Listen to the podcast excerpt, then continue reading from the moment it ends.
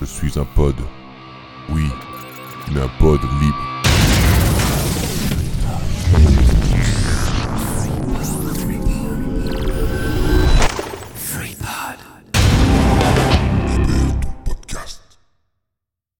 Une petite annonce avant cet épisode. Euh, nous avons enregistré pour la première fois en live dans la cave de l'apéro du Captain, ce qui a provoqué pas mal de soucis techniques.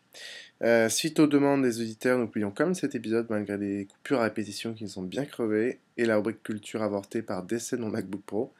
Toute la partie sur les métiers du jeu vidéo avec Diren n'a pas été abordée et le sera dans l'épisode suivant. Si vous nous découvrez pour la première fois avec cet épisode, toutes nos excuses et commencez peut-être plutôt par le précédent qui est le spécial zombie, ou le suivant qui sortira dans un peu plus d'une semaine. Un phénomène inquiétant à présent, de plus en plus de Français se passionneraient dangereusement pour les jeux en ligne. Deux d'entre eux ont même dû être hospitalisés dans un établissement psychiatrique. Bazenga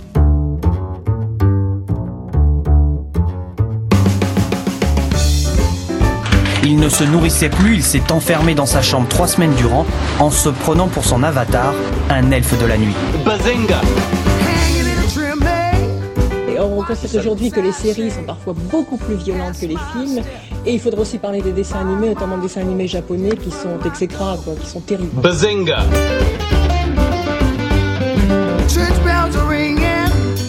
Quand vous citez Mediapart, qui se dit site d'information, ça n'est pas un site d'information. C'est un site de ragot Bazenga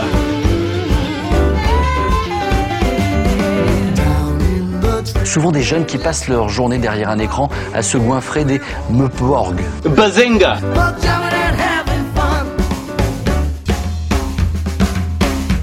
Ils ont des épées géantes et ne reculent devant rien. On les appelle les otaku. Bazenga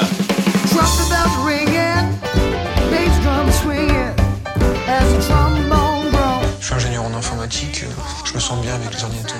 Bazenga D'une manière générale, la liberté pratiquement totale qui règne sur Internet, qui se joue des frontières, permettent de créer des réseaux qui peuvent se révéler donc très très dangereux. Bazenga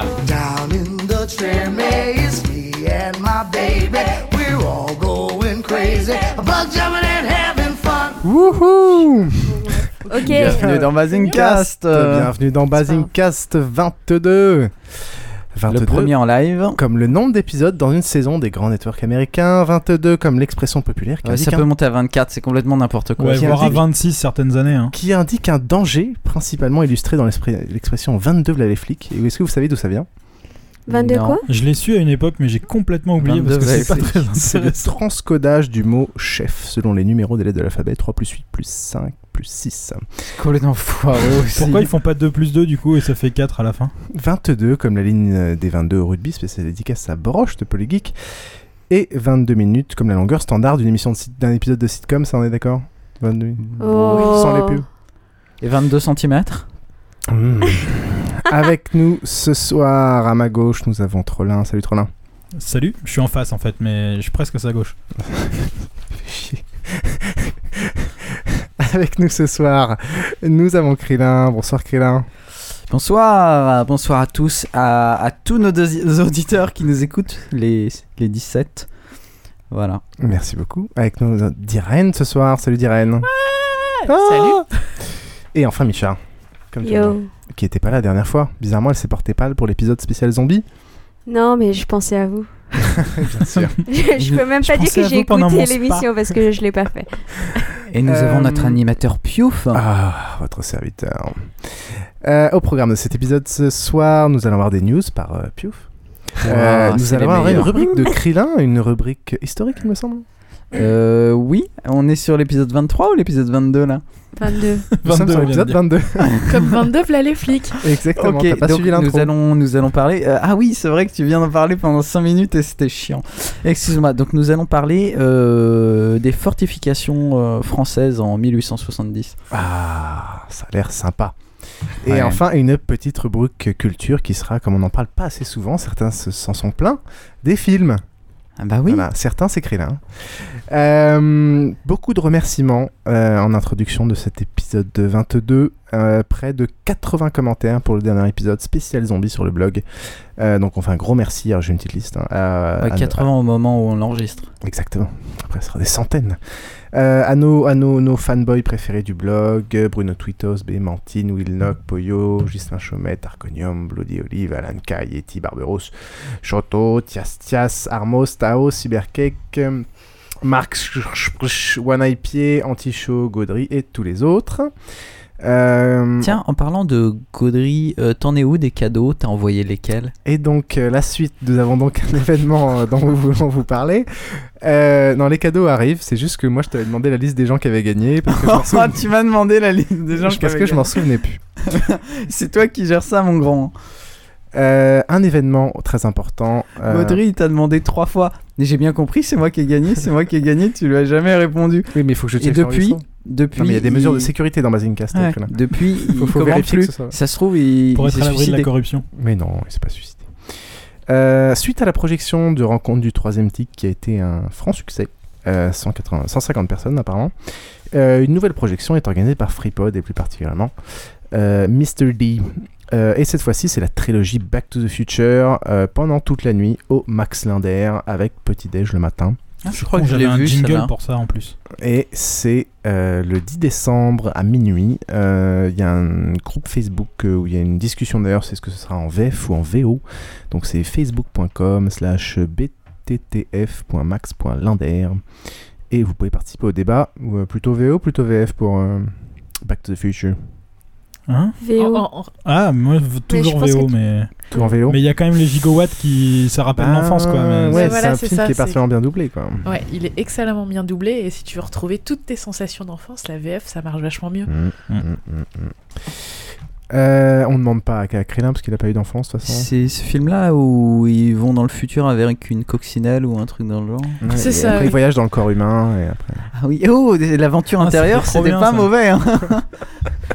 Je pense Bref, que ça a vieilli. On compte sur toi, mon cher euh, Trollin, pour euh, checker les... ce qui se dit dans la chatroom pendant cet épisode.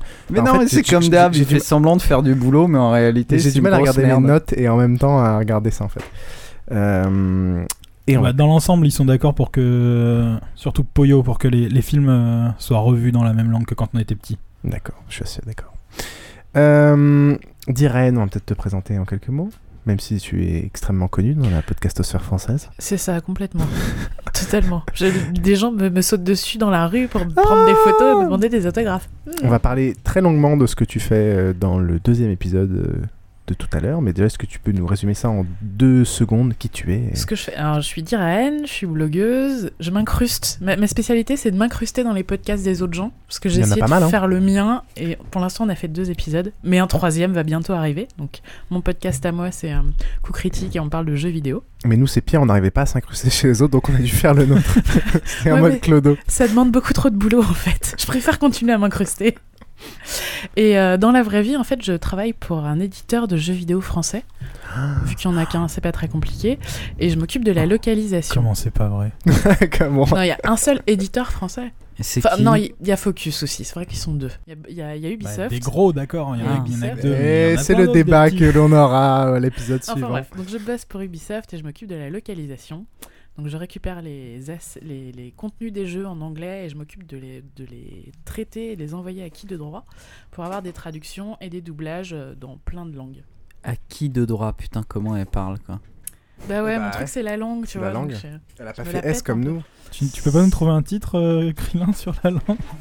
Si, je, je regarde le catalogue de Marc Dorcel et je regrette de l'avoir déposé parce qu'avec tout ce qui se dit depuis le début. En effet, nous enregistrons dans la, pour la première fois, c'est pour ça que c'est un peu le bordel, dans la cave de l'apéro du Capitaine, avec euh, tout son folklore, euh, ses, ses collections d'art et tout un passif de, de nombreuses années de podcast et qui perturbe beaucoup, euh, beaucoup Krillin.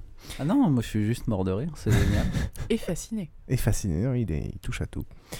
Il voulait utiliser la rectibrosse tout à l'heure. Brossé, avec le rectifrice fourni à l'intérieur. Hmm. Allez, on passe donc aux news.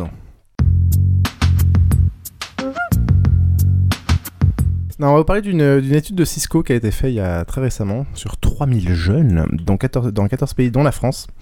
et qui est une étude qui porte sur les critères de choix des jeunes diplômés et professionnels. Voilà, alors les jeunes diplômés et jeunes professionnels placent en priorité le souhait devenu exigence de pouvoir se connecter et utiliser en toute liberté et indépendance les réseaux sociaux au sein de leur entreprise, ainsi que leur téléphone mobile, parfois même le niveau de salaire. Je suis désolé, la phrase était trop longue, j'ai rien compris. Je vais te résumer ça en quelques chiffres. Euh, D'après l'étude, 33% mettent en priorité la liberté d'accès aux médias sociaux, la flexibilité de l'usage de terminaux mobiles devant le salaire pour accepter un poste. 33%. 56%. De toute façon, euh, les gens ont conscience que de toute façon, ils ont un salaire de merde, donc euh, à chaque fois, on nous dit Ah oui, mais c'est la crise. Non, mais ça, c'est parce que toi, tu sais pas négocier que t'as un salaire de merde. Mais Oui, bah, depuis que t'es chef en entreprise, euh, c'est plus simple de négocier ton propre salaire. Ouais. Ouais, tu peux pas. Euh, 56%. Qui est d'ailleurs payé par les acédiques. Vous savez, on parle beaucoup en ce moment des fraudes aux acédiques. Ah, ce n'est pas absolument pas une fraude. Moi, je suis totalement dans la légalité, mon cher. Je suis l'avenir de demain. Euh, 56% disent que s'ils rencontrent une entreprise qui bannit l'accès aux médias sociaux, ils déclineront le poste ou trouveront des moyens de contrevenir à la charte de l'entreprise. 81 des. 80 Ambiance dès le début, le mec il est même pas encore engagé. Non, mais je vais faire. Je vais, je C'est vais un petit jeune euh, Ah non, mais enfin, moi, je je me souviens à l'époque où j'ai débarqué chez Sagem. Euh, Ouais, mais en fait, t'es entré dans l'entreprise et Ah, tu mais- t'es rendu bah- compte que tu pouvais pas. Que, que tu- Oui. Donc, t'as trouvé des moyens. Mais là, le mec, il est même pas encore engagé, qu'il a déjà décidé que. Ah il- mais moi c'est pareil, des- c'est-à-dire que dans toutes les entreprises dans lesquelles je bosserai dans le futur, je trouverai un moyen de d'avoir le net de Donc toute tu façon. comptes pas que ton affaire marche, tu crois que tu vas bientôt couler, c'est ça? Non mais on sait jamais. Euh, 81% des étudiants veulent choisir le terminal mobile de leur job. Et 29% considèrent qu'une fois qu'ils ont commencé leur vie professionnelle, ce sera un droit et non un privilège d'avoir la possibilité de travailler à distance avec des horaires adaptés. Euh, donc là, il y a deux notions euh, la liberté d'usage du net, euh, le fait de pouvoir choisir son téléphone et le fait de pouvoir télétravailler. Euh, quel est votre point de vue là-dessus, Micha Euh, moi, je trouve que les. Non, à mais je veux l'entretien dire, euh, déjà à l'entretien, tu demandes pas euh, voir le- la, ch- la charte euh, de l'entreprise, quoi, sur l'internet. Donc, euh, tu peux pas savoir si la boîte elle est euh, ouverte ou pas euh, sur euh, accès. euh, Non, mais tu peux avoir décidé que si elle le fait, de toute façon, tu, tu passeras ça outre. me paraît vraiment bizarre que. Ouais. Ah, tu passeras outre, mais tu vas pas quitter la boîte pour ça. Non, non, Hmm. non, mais de toute façon, si tu te fais embaucher, tu, tu pars du principe que de toute façon, je Ouais, tu vas trouver un moyen de contourner le, le problème, oui. Mm. Est-ce Là, je suis d'accord. Mais moi, je trouve pas le besoin d'avoir les réseaux, accès aux réseaux sociaux au travail. Après, accès aux mails, euh, oui, je suis d'accord, mais aux réseaux so- sociaux, euh, moi, ça me manque pas. Tu t'imagines travailler sans Facebook, Ouais, sans en fait, Twitter je travaille pas sur Facebook. sans je travaille sans Facebook. Enfin, j'ai Facebook sur mon, mon téléphone, mais je regarde genre une ou deux fois par jour euh, au travail. Et je travaille sur Twitter. Je suis pas très actif euh, non plus hein, sur Facebook et Twitter. Moi, Donc Facebook, moi, je suis peut-être un cas à part. D'Irène. Euh, Est-ce que déjà, est-ce que déjà, t'as bossé dans une entreprise qui te bloquait ce genre de Non. choses? Moi, je travaille dans le jeu vidéo. Chez des gens modernes. non, mais enfin, voilà, on a une ambiance de travail qui est super cool. euh, et, euh, et voilà, donc non, enfin, j'ai du mal à envisager, dans mon travail en tout cas, de pas avoir accès euh, aux réseaux sociaux. Et Dans, je, je dans- me sers- dans ton travail, dans le sens pour aussi faire ton travail ou, ou Non, de- pas pour, pas ou pour vraiment faire comme à mon côté? travail. Alors, travailler sans le net, ça, c'est pas possible. Après, euh, j'ai pas besoin de, de Twitter, j'ai pas besoin de Facebook euh, pour mon boulot. Euh, D'ailleurs, Facebook, j'y vais quasiment jamais. Par contre, euh, Twitter, pour moi, c'est un moyen de décompression. C'est-à-dire que même quand je bosse beaucoup, beaucoup et que j'ai pas, euh, et que j'ai pas le temps de, de suivre ce qui se passe sur Twitter, quand je suis euh, sur le point de péter un plomb, je tweete un, un tweet taré et après, je, je me sens mieux. Ouais, c'est un défouloir quoi. Ouais, complètement. Donc, euh, donc ouais, non, je pense que j'aurais du mal à pas bosser avec Twitter. Et Je pense que Anders, Anders Breivik, il aurait dû utiliser Twitter. Donc, Krélin, tu avais euh, une remarque Toi, dans Euh, ton travail Moi, j'utilise pas euh, les réseaux sociaux de toute façon, euh, pour plusieurs raisons, notamment choix idéologique. Maintenant, c'est vrai que j'aurais pas accès au net, ça me gonflerait. Mm. Euh, ceci dit, je suis tout le temps sur Gtalk euh, en permanence. Ouais, Euh, Gmail euh, et Google Talk, pour moi, c'est important. Et c'est vrai que j'aurais du mal à. euh, et je pense que je. Enfin, moi, je m'étais renseigné assez vite. euh, la question de l'ambiance au boulot, notamment euh, la politique internet qui est assez représentative de l'ambiance au boulot, c'était pour moi un point important. Peut-être pas essentiel, mais au moins important qu'elle ait, euh, qu'elle ait avoir une, une part dans ma décision. Euh, donc c'est vrai que j'aurais sans doute euh, fait en sorte de- d'avoir internet quand même, mais de toute façon dans notre boulot c'est complètement stupide de pas avoir Mm. internet. Donc euh, Ah bah, on connaît des boîtes quand même dans la technique qui, qui, Ouais, on, qui filtre. hein. on en connaît, mais c'est euh, c'est du délire. Par contre, c'est vrai que euh, là, ces derniers temps, j'ai eu besoin de bosser euh, plus violemment que euh, qu'il y a peu. Et les- la seule manière que j'ai trouvé, la première fois, ça a été de couper Firefox et euh, de refuser de, de le relancer. Parce que Altab c'est super rapide alors que euh, bon. et donc là ma productivité a déjà bien augmenté. Et la deuxième fois j'étais sur un PC embarqué avec le même écran enfin mon écran habituel. Donc pour revenir à Firefox fallait que je change la connectique de l'écran. Euh, bah, j'ai réussi à rester 40 minutes sans répondre à un mail ce qui est pour l'instant mon record On sait qu'il y a des outils qui te permettent ça justement de, Ouais, de- des compteurs. euh, de, de, ouais, de bloquer euh, certains logiciels pendant Un euh, certain ou même temps, ton mailer ou te le bloquer Ouais, mais pendant si une c'est important, tu sais jamais. Euh, Il y, a, il y a plein de. C'est dur en fait de vous écouter et en même temps de lire ce qui, euh, ce qui se dit. C'est pour ça que je l'ai coupé. Il y a pas mal de. euh, C'est pour ça que j'écoute pas du tout ce que vous racontez depuis tout à l'heure. Il y a pas mal de réactions par rapport à l'avenir de demain et moi aussi j'ai tiqué. C'était l'avenir de C'est-à-dire demain. que l'avenir d'hier, c'est plus compliqué. Non, mais je- Voilà, je, c'est exactement je suis ce vachement plus loin. C'est Mais l'avenir de demain, ça veut dire que demain, t'es encore l'avenir. Donc déjà, t'es le présent d'après-demain. Donc c'est quand même une. Enfin, je veux dire, l'État, Je il suis investit à perte là. C'est tout. Je me suffis à moi-même. Mais tu sais que c'est le, c'est le slogan de la campagne politique de Stephen Colbert, euh, faire, un, un meilleur, euh, faire un meilleur demain demain quoi. Quand ce sera l'opposition. Euh, Trollin. Et toi? Moi, euh, j'ai jamais- travail. Si, j'ai été bloqué euh, pendant un stage une fois. euh, c'était, euh, c'était vachement, euh, vachement stimulant parce que j'avais pas grand chose à faire pendant ce stage et du coup j'ai passé tout mon temps à essayer de trouver des moyens de, de récupérer Internet. C'était très amusant. Euh, moi, ça me paraît bizarre de bloquer Internet et notamment, euh, je supporterais pas d'utiliser. euh, par exemple Outlook pour lire mes mails, je suis content d'avoir mon Gmail custom donc euh, ça me paraît bizarre, mais j'ai très très peu d'utilisation des réseaux sociaux. euh, je trouve vraiment pas ça utile ou intéressant. Du coup, euh, ça me gêne moyennement quand on me bloque le net. Hmm. Euh, Et par contre, pour revenir au- à tes, tes- tes stats là, Ouais. les réflexions sur le télétravail, Voilà, ça, je trouve, enfin, c'est euh, pour moi en tout cas, c'est pouvoir télétravailler, c'est encore un privilège. Ouais. Et, que les- la nouvelle génération considère que c'est un droit, euh, je pense que ça va créer Bah, des déjà- petites tensions avec déjà- le, le monde de l'entreprise. Déjà, ils vont se casser les dents parce que c'est clair que c'est pas encore le cas. C'est vraiment un truc qui nous intéresse, nous, et comme le fait remarquer euh, Bruno Twito, si je dis pas de conneries, euh, c'est typique de la génération Y, donc notre génération qui Putain, veut. euh, bouffé de la génération Y. ouais, qui veut. Bah, qui veut qu'on qu'on la, qu'on la câline un peu. Ouais, le euh, confort, quoi. Voilà, enfin tout ça. Non, c'est pas le Et- confort, c'est la simple logique. Si je passe 3 heures de moins par jour dans les transports, je bosserai. Oui, oui, non, mais bien Ouais, sûr. mais bon. Mais tu comprends, nos grands-parents, eux, ils ont connu la guerre, alors euh, merde.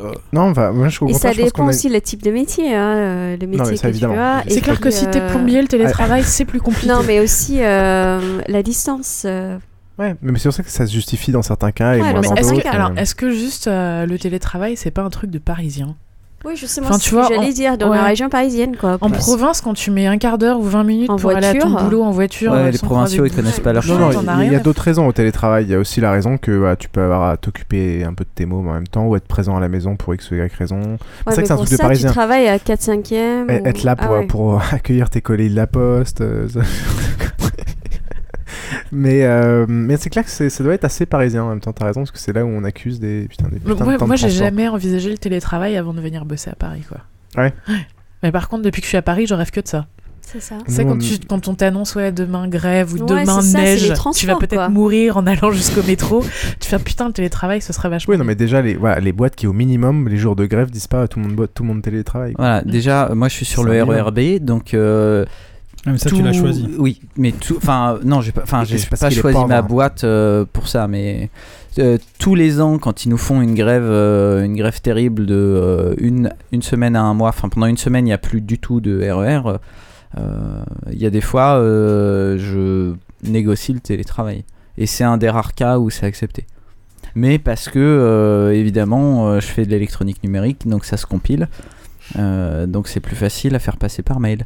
Comme dit euh, Bruno Twitos, euh, le monteur à la chaîne par télétravail, c'est c'est plus difficile. Il faut des grands bras, quoi. Euh, et sur le choix on, du. On peut voir pas continuer le live, hein, c'est pas possible. On peut pas euh, se parler entre nous et lire Ah, mais toutes leurs c'est juste qu'il faut que tu ah, cache l'écran. Non, pas mais en plus, ils disent plein de trucs intéressants. Enfin, certains, pas tous. Il y en a deux non, qui sont vraiment cons parmi eux. hein. C'est bon. Lesquels? Tanana. Allez, cherchez-vous. Euh, non, mais c'est pour ça qu'il faut qu'il n'y en ait qu'un seul qui. Non, qui mais ils sont contents de se parler entre eux. C'est le principe des, des chats de live. On n'est pas des balances ici d'ailleurs. hein. Pour ceux qui demandent les noms. Euh, et sur l'aspect euh, choix du téléphone mobile, euh, bon, je sais que Krillin il s'en fout. Est-ce que c'est important Ouais, que- c'est ça. Je crois que c'est Barberousse qui a dit que de toute façon tout le monde pouvait avoir internet sur le 3G. Et ben non, sur mon Nokia euh, 31000 qui a quelques années maintenant. euh, 31 000. Alors évidemment, il a le WAP. Mais euh, comme j'ai pas envie de le payer, le WAP. L'archéo- L'archéologie l'archéologie de la mobilité Le par. Krillin. Le toujours- mot que c'est je toujours pensais mieux plus que jamais hein. entendre. L'imote. Ah, J'ai eu l'imote pendant des années. J'avais pas compris à quoi ça servait parce que c'était pas vraiment internet. Tu le payes, mais c'est pas vraiment internet. Euh, oui, non, donc mais le- sur les sur les sur la Téléphone mobile. le téléphone mobile, moi j'aurais pas je voudrais pas pouvoir choisir, je voudrais juste pouvoir euh, mettre un veto. Par exemple, euh, tiens, prends un iPhone. Non. Ouais, mais ça, revient un peu. Pourquoi ouais. Parce qu'il t'oblige à avoir un téléphone mobile euh, dans Non, ta mais boîte? Non, mais il y a beaucoup d'entreprises Je sois qui- quelqu'un d'important et, qui me- et que j'ai besoin d'avoir un téléphone mobile. Eh ben, pour t'interfacer, que le SI accepte de te configurer ton téléphone pour s'interfacer avec ton, ton serveur Microsoft euh, machin Exchange, bidule truc. Dans les boîtes, ils ont soit tous des BlackBerry, soit tous des machins. Et, et vient se poser la question maintenant que le téléphone, le, le smartphone est important, de- du choix. Et voilà, moi je veux un Android, moi je veux un iPhone, moi je veux un machin. Bon, en même temps, on, personne ici est dans une boîte qui donne des téléphones. On n'a pas euh, un Moi, je suis dans une de- boîte de qui aide les créateurs de téléphones à les faire. Et Apple, c'est vraiment des gros cons. Ce podcast est est, diffusé d'accord. sur Non, iTunes. Je pourrais pas vous. Il faudrait que je le coupe au montage. Mais. euh,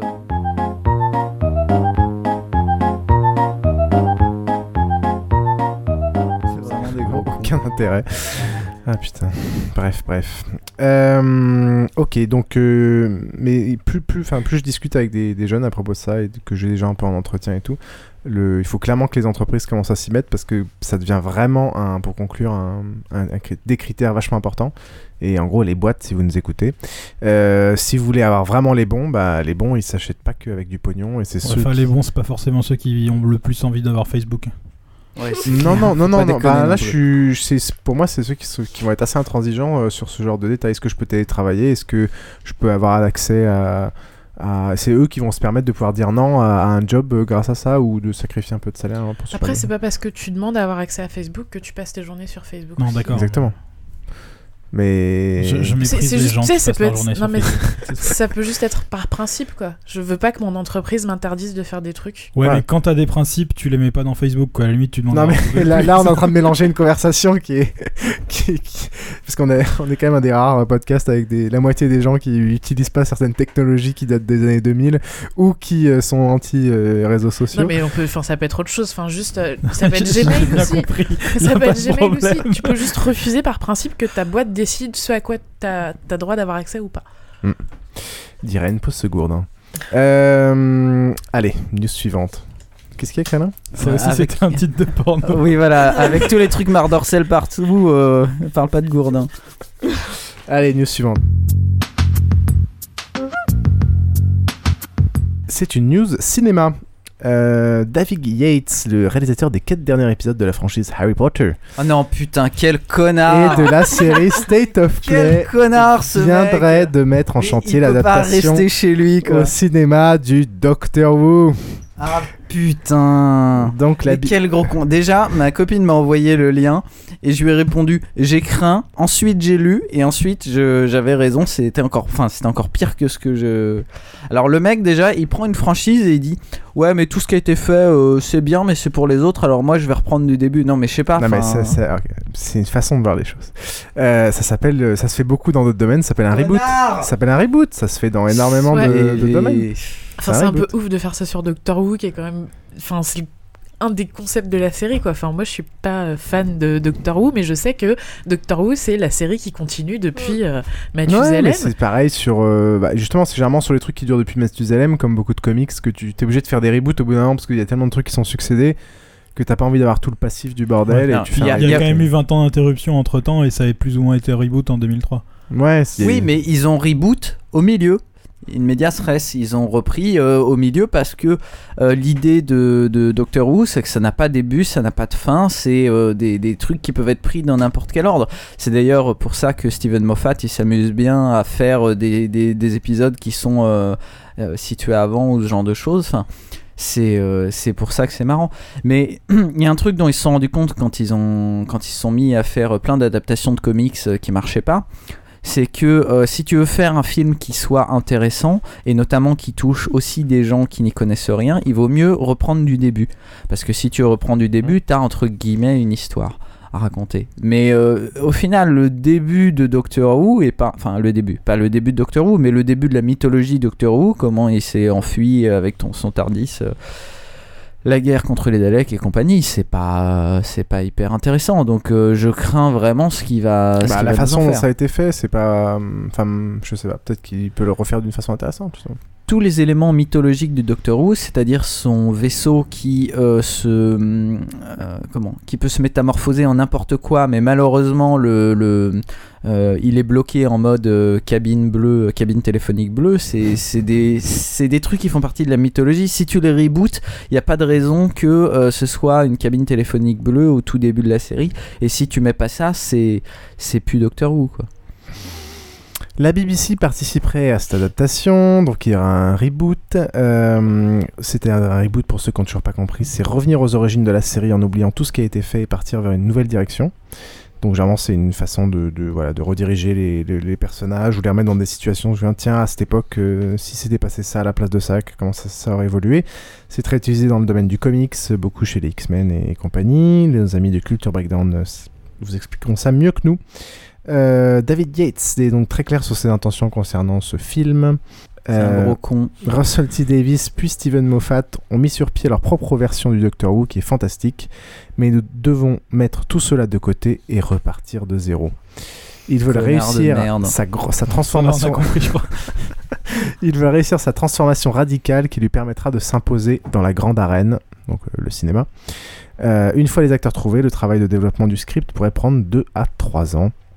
Euh, voilà. C'est bon, tu peux encore espérer qu'il fasse un arrêt cardiaque ou un truc comme ça avant qu'il ait le temps. Là, là vraiment, euh, ce qu'il veut faire de Doctor Who, c'est complètement stupide. C'est-à-dire que il décide sciemment de virer tous les éléments euh, ouais, mais pour moi, c'est le principe. de la légende de la série. Bah, c'est le principe d'un reboot, ça me, ça, ça me choque pas plus. Mais non, mais un reboot Superman, ils ont gardé euh, son slip Non, mais sur oui, son mais- collant. Mais tu sais pas à quel moment il va s'arrêter. Enfin, je sais, c'est évidemment qu'il va garder le nom du mec, euh, le fait qu'il vient d'une planète et le fait que machin. Oui, mais ça, ça n'a aucune importance en réalité. Euh, la série, ce qui est important, c'est pas le début de la série, c'est qui il est et tout, tout ce qu'il a constitué au fur et à mesure qu'il s'est baladé de planète en planète. Et donc, si tu dis, bon, bah, on va prendre au moment où il s'est pas encore baladé de planète en planète, il y a rien, tu prends juste son nom. euh, tu prends Gallifrey, tu prends Doctor Who et puis c'est bon. Ouais, c'est ouais, euh, que, que serait devenu ce personnage si jamais euh, il avait pas eu ce problème avec son vaisseau et qu'il aurait pu se transformer en plein d'autres trucs différents? Qu'est-ce qu'il aurait fait? C'est des us- bah ou, euh, ou plein d'autres choses. C'est enfin c'est le principe du. du, du- Et du- si on passait à la news suivante parce que le débat est extrêmement stérile. Merci. News suivante.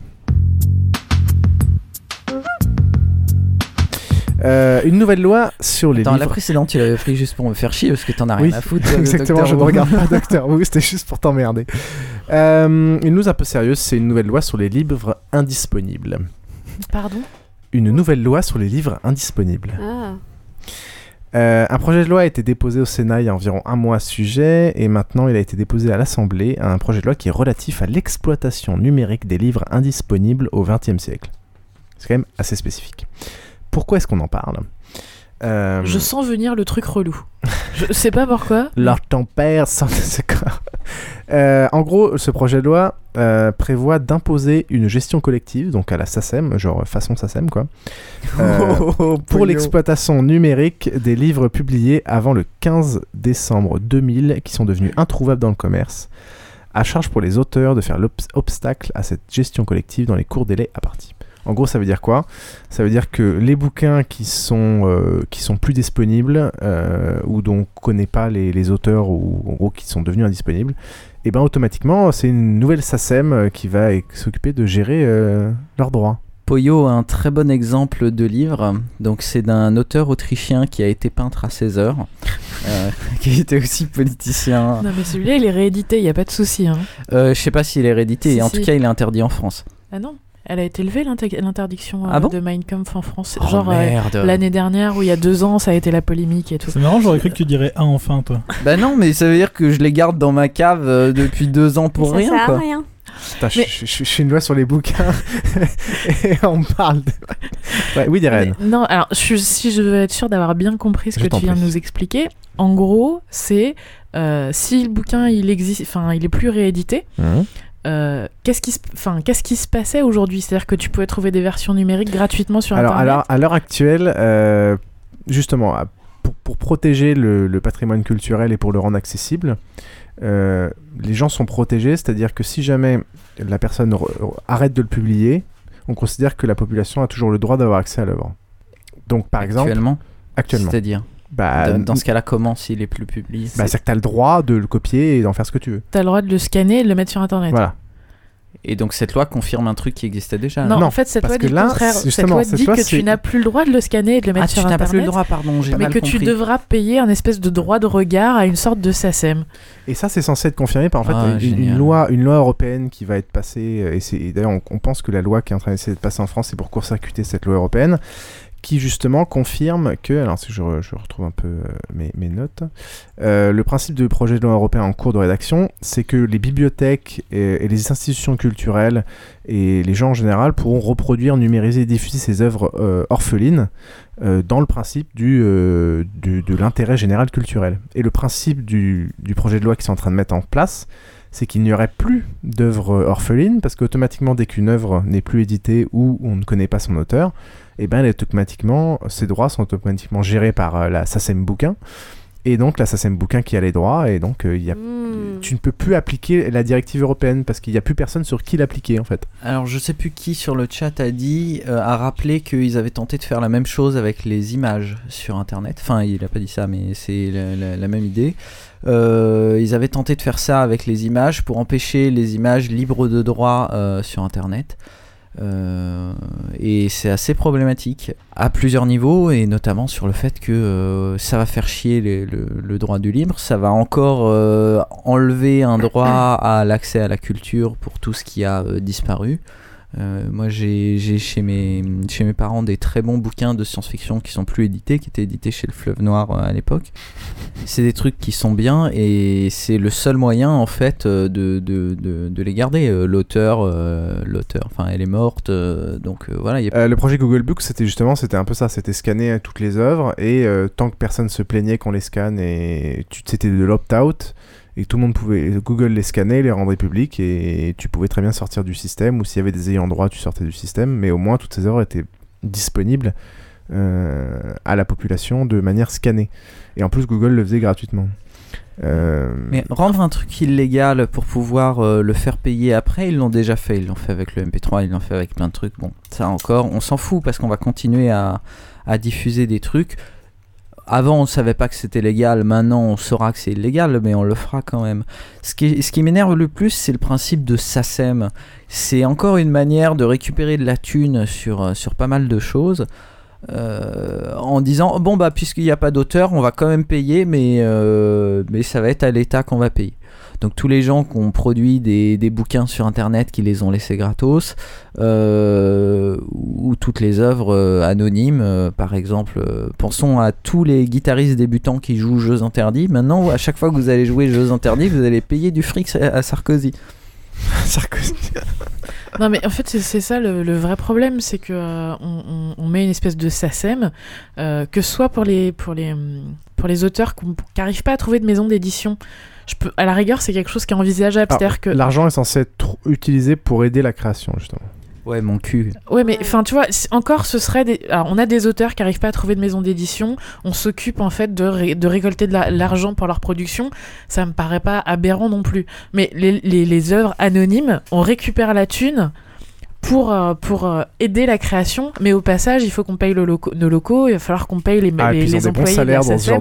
Non, mais voilà, c'est ça. On sait très bien la- comment la ça se SACEM, passe. Quoi. on, on sait bien tous les problèmes qu'il y a avec euh, le, le- leur salaire, les locaux, les salaires énormes qui- qu'ils ont tous et ils sont très nombreux, les nombreuses voitures de fonction euh, qui vont très haut en puissance euh, qu'ils ont, c'est c'est du grand délire. Non, mais c'est ça, c'est s'ils récupèrent euh, 100 000 euros, au final, il y aura plus que 10 000 euros qui va vraiment repasser dans la, dans la création artistique. Et, dans la délire. création, ça va être euh, 9900 pour les auteurs et 100 pour, euh, pour les éditeurs et 100 pour les auteurs. Surtout que d'après ce que j'ai compris dans le système, quand l'auteur ne se manifeste pas, ça peut être son ancien éditeur qui peut se manifester Le et mec- grâce à ce... Le mec qui veut plus publier peut récupérer la thune? Non, peut, peut regagner les droits. Euh, pas- J'avoue que ça, on va mettre des liens hein, parce que c'était assez complexe comme truc. Mais apparemment, ce que craignaient aussi les gens, c'était que c'était une, ça devenait une sorte d'usine à aux anciens éditeurs à récupérer les droits sur les œuvres d'un auteur avec qui ils n'étaient plus en accord.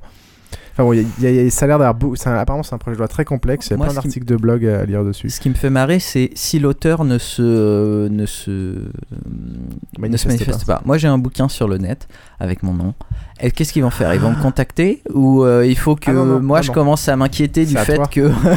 Non mais voilà, c'est c'est ça du délire. Et si tu ne donnes pas de tes nouvelles dans les 10 jours qui suivent l'annonce à la publication officielle, c'est fini, ça ne t'appartient plus. Euh, Exactement, je crois que c'était il y a quelques mois, je crois que c'est 6 mois. Attends, je, je- je retrouve la valeur, le truc exact, mais c'est un Non, mais t'es ça. sérieux là? Ouais. Euh, non, mais tu, tu as toujours le droit, mais le. Blablabla. blablabla, Ouais, t'as un délai de quelques mois, je crois. Enfin bon, donc en gros, c'est surtout notamment les éditeurs qui seront au courant, pas trop chacun des, auteurs, euh, chacun dans leur coin, quoi.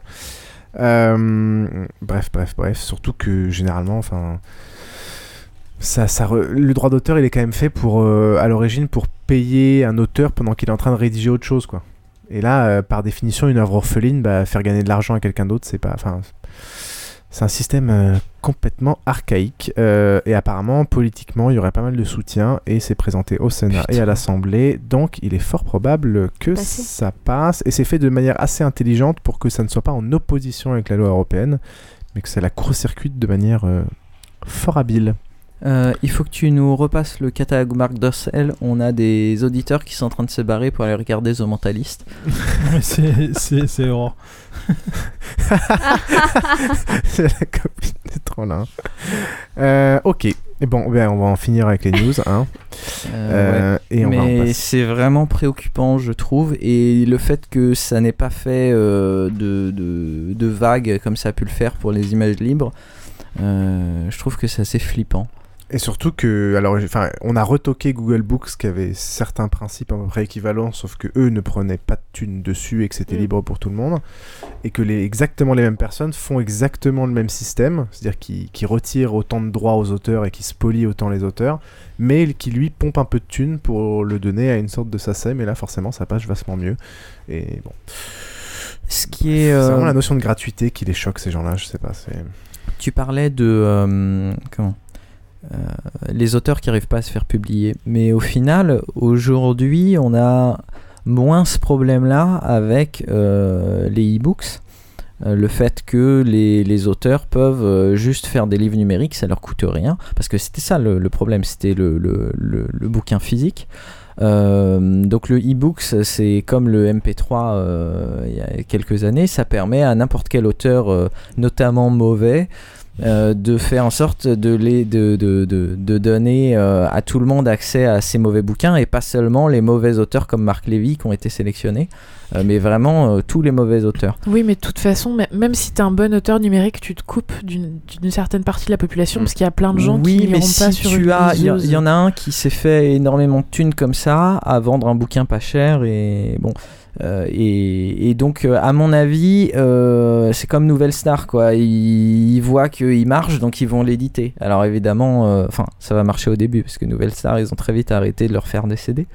Mais ce que je veux dire, c'est que si tu deviens un auteur à succès sur le net avec tes, tes e-books, il n'est pas impossible qu'un éditeur, qui sont généralement frileux à la base, euh, qu'un éditeur te dise bon bah celui-là euh, c'est une valeur sûre enfin en tout cas sans être une valeur sûre c'est quand même quelqu'un qui a l'air de fonctionner donc je vais prendre le risque de l'éditer un petit peu euh, euh, pour voir Ouais, mais comme c'est Marc Lévy qui, est- qui, qui explose tous les, tous les records de vente, ça veut pas dire que Ouais, parce qu'il Marc a une, Lévy et une ses cinq bonne fanbase, c'est un bon, c'est une bonne qualité de bouquin, quoi. Ouais. Donc ça résout pas le problème. Ok, on va donc passer à la rubrique de Krillin, je crois. Lorsque je vois ce fameux site qui me rappelle une certaine presse des années 30, J'ai un certain humour, pas forcément le même que les autres. Nous proposons que le savoir-faire de nos forces de sécurité permette de régler Je sais où tu te caches des situations sécuritaires de ce type. Viens ici que je te bute, enculé Parce qu'on s'aperçoit que l'ère de la calomnie s'est aujourd'hui arrêtée tout simplement parce que c'est la vérité. Tais-toi Je te flagelle la gueule à coups de cravache Et donc Krillin va nous parler des fortifications françaises en 1870. À toi, mon cher Krillin. Oui, alors je retrouve ma feuille parce que pour une fois j'ai deux pages de notes et donc euh, voilà. Donc euh, l'histoire des fortifications françaises euh, en France, euh, comme Marc Lévy, il y a un nom qui a tout pris euh, toutes les étagères et on parle que de lui, c'est évidemment Vauban. Vauban. Exactement. Putain, j'ai failli laisser le dire, mais je me suis dit il y a que des incultes autour de cette table. Ah, ça va quand même, Vauban, on peut pas le rater. Sauf Donc- c'était vachement avant, non? Bah oui, oui, c'était euh, c'était vachement avant. Euh, il, a, il a révolutionné la manière de faire et c'est resté euh, quasiment jusqu'à aujourd'hui la seule référence. Les gens qui sont encore un peu plus cultivés, donc là j'ai aucune chance autour de cette table, vont se souvenir de la ligne Maginot. qui a été euh, qui était une bonne idée malheureusement euh, tous les joueurs de Starcraft premier du nom savent que la défense c'est pas le meilleur moyen de gagner euh, mais en, en réalité, entre les deux, euh, il y en a, il y a eu un autre système qui est euh, très intéressant, euh, qui est le système serré de rivière. Alors, c'était en 1870, et est-ce que vous savez ce qui s'est passé en 1870 La, La guerre. Guerre, monsieur Ouais, laquelle? C'est le pire Les Prussiens. La Prusse Ah merde, putain, ils sont au courant. Enfin, c'est vrai que toi, t'es un royaliste, donc tu dois bien connaître cette période. Évidemment, c'était. Alors en fait, euh, en tout cas quand euh, moi j'étais étudiant, donc euh, ça commence à remonter malgré tout. C'était en 1870 Euh, non, en 1970. Donc en gros, on passait de Napoléon à la Première Guerre mondiale. Euh, donc Napoléon, on en a bouffé. La Seconde Guerre mondiale, on en a bouffé. La Première Guerre mondiale, un petit peu. Donc on sait tous que c'est l'archiduc France, euh, Franz Ferdinand qui s'est fait buter et que voilà, ça arrive au... Bon. Euh, je vais essayer, puisque vous êtes des ignares et que vous ne savez pas ce qui s'est passé en Non, mais 1870. tu nous poses même pas la question à chaque fois Bah si, j'ai posé, et il y a eu un grand blanc, vous Ah, m'avez dit la t'écoutais guerre. pas, je regardais le. Bah oui, mais on a chat. répondu. Ouais, en gros. Bon, Oh alors comme nos auditeurs sont des ignares, mais pas vous, pour essayer de bien vous resituer l'ensemble, euh, je vais faire l'exploit de résumer 400 ans d'histoire en 4 minutes. Bon, vous vous souvenez tous de Louis XIV.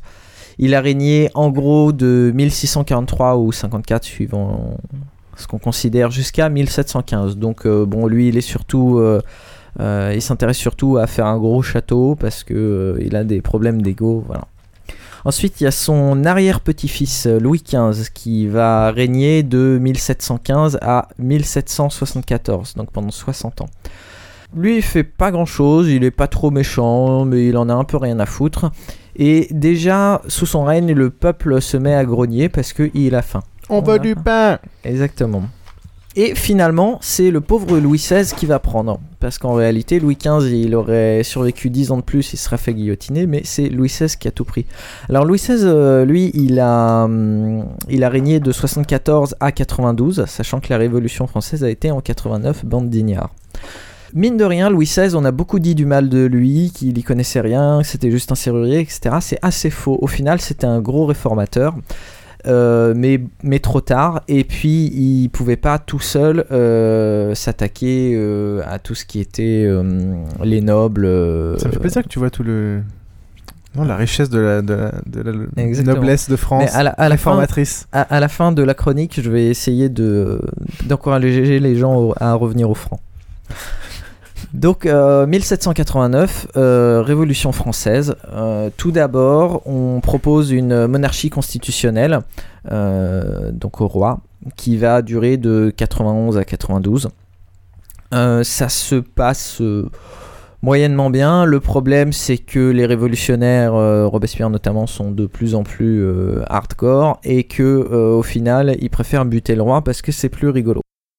De 1792 à 1804, donc pendant 12 ans, c'est la première République française. Alors, elle est jamais déclarée, c'est-à-dire on dit jamais c'est la République française. Elle est complètement instable. Il y a euh, trois manières de diriger différentes. Donc, euh, d'abord, j'arrive pas à me relire la Convention nationale, puis le directoire, puis le consulat. Et puis en 1804, c'est un quatrième régime, c'est l'Empire, puisque euh, le général Bonaparte, euh, qui, euh, qui, était, qui a monté de plus en plus haut dans, dans cette première république, décide que c'est plus simple de revenir à un système un petit peu plus figé en prenant le pouvoir.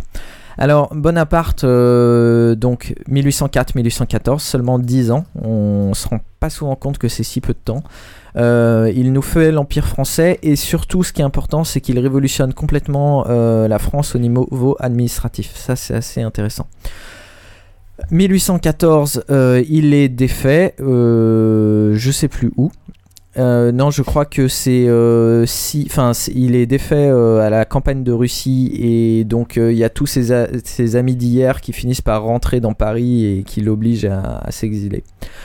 Donc finalement, euh, Napoléon va revenir 100 jours en 1815, euh, mais c'est assez, euh, enfin, il va pas se passer grand chose. Il va aller jusqu'en Belgique, il va se faire défaire à Waterloo et puis là, c'est fini. Donc si on oublie les 100 jours de 1815, euh, quand il est défait, les, Européens, donc les monarchies européennes qui obligent la France à, à revenir à un autre système de pouvoir, ils l'obligent à revenir à une monarchie constitutionnelle. Donc c'est ce qu'on appelle euh, la première restauration. Et puis donc c'est Louis XVIII, euh, un cousin de Louis XVI si je dis pas de conneries, qui euh, revient. Et puis quand Napoléon revient, il se barre. Et puis quand Napoléon repart, il revient. Donc c'est ce qu'on appelle la deuxième restauration. Donc c'était un petit peu un couard. Louis XVIII, il est au pouvoir de 1814 à 1824. Puis lui succède Charles X, qui lui est un gros con. Euh, donc Charles X. Histoire de France pour les nuls et les teubés. Charles X, il est un petit peu conservateur, voire euh, il revient, euh, c'est un peu l'avenir d'hier, quoi. Et donc, ce qui se passe, c'est qu'il y a la deuxième révolution française en 1830 parce qu'ils en ont un petit peu marre. C'est la révolution de juillet. En... Donc, cette deuxième révolution, plutôt que remettre un empereur ou une république, ils décident de remettre un autre roi, donc Louis-Philippe. C'est ce qu'on appelle la monarchie de juillet. Donc malgré tout, avec Louis-Philippe, ça se passe pas super bien. Et en 1848, troisième révolution. Et c'est là où ils vont se dire, tiens, on va quand même remettre une république. Donc euh, je résume un petit peu. hein. 1789, première révolution française. Euh, il y a une république qui se passe pas bien, ça se mue en empire. Ensuite, il y a une restauration, donc à nouveau des rois. Il y a une révolution qui met un autre roi en place, et puis une troisième révolution. Et donc là, c'est la deuxième république. La deuxième république, 1848-1852. Et là, qu'est-ce qu'ils font comme connerie Ils élisent euh, président Napoléon III, euh, Louis-Napoléon Bonaparte. Ils se disent pas, tiens, euh, on est en train de faire exactement la même chose que la dernière fois. Et ben, puisqu'ils font la même chose, Napoléon III, enfin Louis-Napoléon Bonaparte prend le pouvoir, euh, fait un coup d'État en 52, 1852, et donc devient à nouveau empereur. Donc c'est euh, le deuxième empire. Il est empereur de 1852 à 1870. Alors Napoléon III aussi, on en dit beaucoup de mal euh, parce que Victor Hugo, que j'aime beaucoup par ailleurs, le détestait et était très actif dans sa détestation. Ce qu'il faut savoir, c'est que Napoléon III, les sept premières années de son règne, euh, il a été assez dur et ensuite euh, finalement assez libéral. Donc euh, pour moi, c'est pas mieux, mais c'est un peu différent. Là où le premier Napoléon avait révolutionné la France administrativement, le deuxième Napoléon, enfin ou le troisième, la, la révolutionne au niveau de la modernité. Donc au niveau de l'industrie, de l'économie, au niveau de Paris notamment, puisque si Haussmann a pu faire tout ce qu'il a fait, c'est parce que Napoléon III le lui a permis. Donc c'est vraiment euh, Napoléon III qui va faire passer la France à, une ère euh, moderne. Euh, malheureusement, Napoléon III se sent obligé de se friter avec les Allemands. C'est plutôt que les Français et les Allemands avaient envie de se, se la gueule depuis un moment. Et puis, euh, bon, bah lui, il a cédé même s'il les croyait pas. Résultat, il est défait à Sedan, si je dis pas de conneries parce que je l'ai pas noté. Et euh, donc voilà, euh, il abdique. Euh, donc la France est au pied de ces enfoirés de Prussiens qui nous prennent l'Alsace et la Lorraine. donc en 1870 euh, est créée en urgence la Troisième République. Et c'est là où je vais revenir dans deux secondes. C'est Cette là, troisième la rubrique ré- commence. Hmm c'est là où la rubrique commence. Euh, oui. Alors cette troisième république, c'est la, c'est la fin en fait de la période euh, complètement instable qui a commencé avec la première révolution, puisque là la troisième république va durer jusqu'en 1940, où euh, bizarrement on a un petit épisode de 4 ans avec le régime de Vichy, puis un gouvernement provisoire, puis la quatrième république, puis la cinquième république, parce qu'il y avait un mec qui avait un problème d'ego. Mais en gros, depuis 1870 et la troisième république, on a à nouveau un régime stable. Donc 1789, 1870 euh, 100 ans. Euh, donc s'il faut la même chose pour les Libyens, les Tunisiens et compagnie, on va bien se marrer.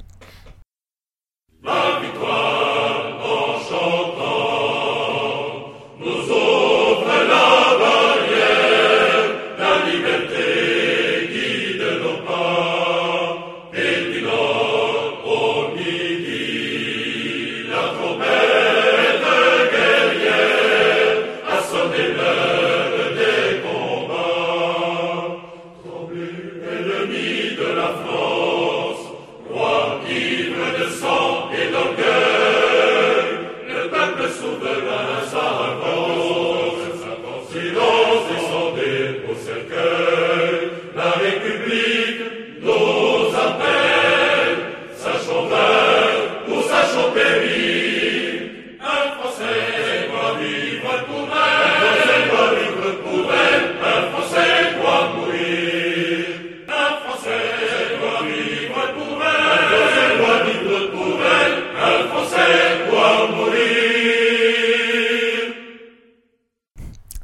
Donc en 1870, c'est là où la rubrique commence. Euh, Qu'est-ce qui se passe?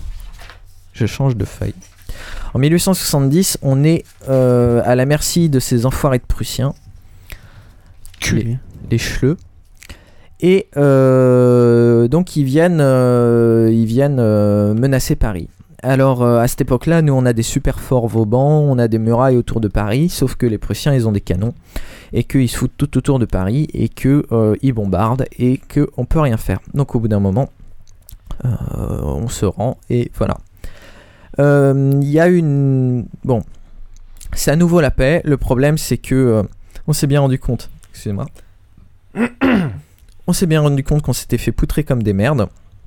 Et donc, euh, il faut absolument refaire un système de défense pour euh, que ça ne recommence pas, parce que la Troisième République est chétive et que euh, les Allemands, ils sont vils et on peut pas leur faire confiance. Donc là où Vauban avait des, cita- des citadelles imprenables en bordure des villes, le général Serré de Rivière, qui doit s'appeler Raymond Adolphe Serré de Rivière, quel beau Hmm. prénom, lui, il a comme idée de faire des forts sur des points stratégiques loin des villes euh, qui vont servir de base à l'artillerie. Alors, ces points stratégiques, c'est pas pour rien euh, si il est... la manière dont il les choisit, c'est tout simplement là où les Allemands ont installé leurs canons pour bombarder Paris, enfin notamment pour la région parisienne. Là où les Allemands ont installé leurs canons pour bombarder Paris, eh ben, euh, ce sont des points super intéressants. Donc, quand les Allemands se retirent, lui, il va aller parler avec des artilleurs allemands pour savoir où ils étaient exactement. Et c'est exactement là où il va mettre ses forts parce que euh, finalement, les Allemands sont beaucoup plus intelligents que nous et ils avaient trouvé des super coins. Euh, ce qui est très marrant, c'est que euh, la France, enfin cette période là, 1870, jusqu'en 14-18, c'est une période charnière où l'artillerie va être euh, prédominante dans la guerre. Avant ça, c'était la cavalerie. Après ça, ça va être euh, les blindés, euh, le, le couple char-aviation. Puis aujourd'hui, c'est encore un petit peu différent, mais euh, 70-18, c'était, c'est vraiment la période où l'artillerie a été importante. Nous, évidemment, on l'a pas vu venir. Donc on avait des super bons cavaliers, notamment les cuirassiers, qui se sont fait, euh, qui désinguer et euh, malgré tout, nos troupiers ont rien pu faire contre le pilonnement euh, des Allemands. Donc les forts euh, vont essayer de, pallier à ce problème euh, de retard sur l'artillerie.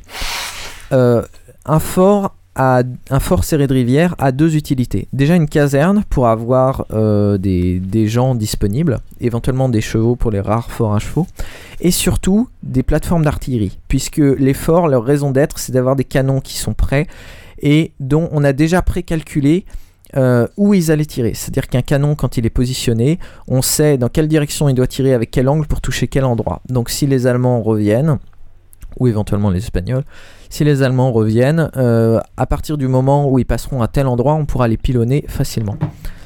Euh, donc ça, c'est quelque chose qui est très important. Euh, donc le système serré de rivière, c'est un ensemble de forts et de batteries. Donc les batteries, c'est des tout petits forts. Soit des forts en rideau, c'est-à-dire un ensemble de forts en ligne pour empêcher une avancée, soit des forts d'arrêt, c'est-à-dire un endroit qui va pilonner tout autour pour, pour empêcher l'allemand de passer. Et euh, entre ces forts, des systèmes de communication visuelle pour qu'ils ne soient, euh, ils soient pas isolés, même, euh, même en cas de souci. Ces forts, ils sont, ils sont simples. Ils sont faits tous sur le, même, sur le même plan en série, ce qui fait que ça va les rendre beaucoup moins chers à faire. Et ils sont semi-enterrés pour justement résister à ces problèmes d'artillerie. Ils sont vachement plus prévisibles aussi s'ils si, sont tout le temps en série, c'est-à-dire qu'une fois que le Oui, oui, l'ennemi oui. les connaît, il saura comment les appréhender pour la prochaine fois. Oui, oui. Et d'ailleurs, euh, les Allemands avaient euh, la liste de tous nos forts euh, sur. Enfin, ils les connaissaient Google tous. Maps. ah, Google Maps, voilà. Mais l'idée, c'est pas tant de, de faire une, une citadelle imprenable. Enfin, c'est c'est vraiment de faire quelque chose rapide et qui soit efficace. L'idée, c'est un pentagone avec un fossé de 6 mètres de profondeur pour 12 mètres de largeur. Pour défendre ce fossé, il y a ce qu'on appelle des caponnières. Donc ce sont des espèces de euh, petits bunkers, même si c'est anachronique, euh, qui vont avoir des meurtrières qui vont tirer justement dans le sens des fossés. Ce qui, euh, ils vont avoir deux types de canons, des mitrailleuses pour tuer les hommes et des petits obusiers pour tuer les engins, de, les engins qui voudraient essayer de passer par-dessus le fossé.